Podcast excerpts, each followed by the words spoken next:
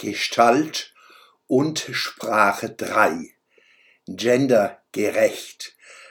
An die Bilder von Dorf und Stadt, wie ich sie im Der Schwöbelblog am Samstag vom 12. Juni 2021 skizziere, muss ich denken, wenn ich das eindimensionale, brachiale Vorgehen der Genderaktivisten und Sexualisten gegen unsere Mutter Sprache sehe und höre. Mit Händen ist zu greifen, dass es diesen Leuten an Wissen, analytischer Intelligenz, Verstehen der Gestalt, Sprache, an Ästhetik, Poesie und an Sprachgefühl fehlt, um auch nur zu ahnen, was sie am kostbaren Gut Sprache anrichten. Ihre Borniertheit erlaubt ihnen, Eugen Gomringers Gedicht als sexistisch zu stigmatisieren. Hier Gomringers Poem. Alleen, Alleen und Blumen, Blumen, Blumen und Frauen. Alleen, Alleen und Frauen. Alleen und Blumen und Frauen und ein Bewunderer. Eugen Gomringer, einer unserer großen Poeten, schrieb sein Gedicht zuerst auf Spanisch. Avenidas, Avenidas y Flores, Flores, Flores y Mujeres, Avenidas, avenidas y mujeres, avenidas y flores y mujeres y un admirador.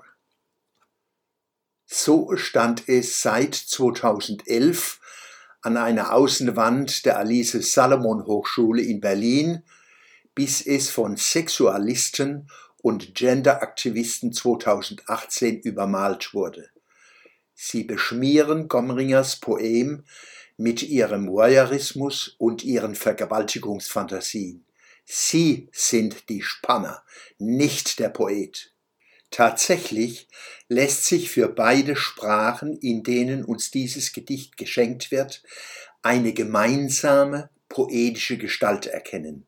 Staunen, Bewundern, Zärtlichkeit, Licht und Anmut.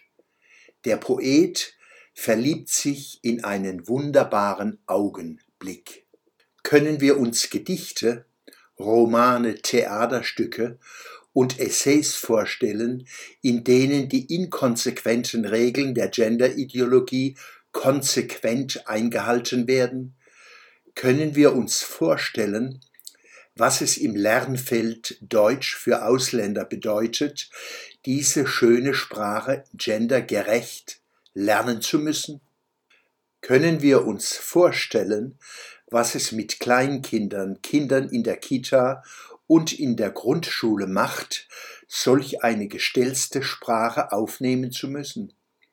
Mein Credo ist, alles Sprechen ist ein Singen. Für ein administrativ geframtes und gebrochenes Sprechen gilt dies nicht. Es ist eher ein Stammeln. Der schrille Genderismus und Sexismus ist eine Ausgeburt der Woke and Cancel Culture. Deren Gestalt ist keine emanzipatorische, sondern eine gebieterische. Nicht dem aufrechten Gang gilt die Sehnsucht dieser Ideologen, sondern der Unterwerfung. Ihre Vorgehensweise ist nicht forschend, kritisch, dialogisch prüfend, sondern ausschließend, unwissenschaftlich, unpoetisch.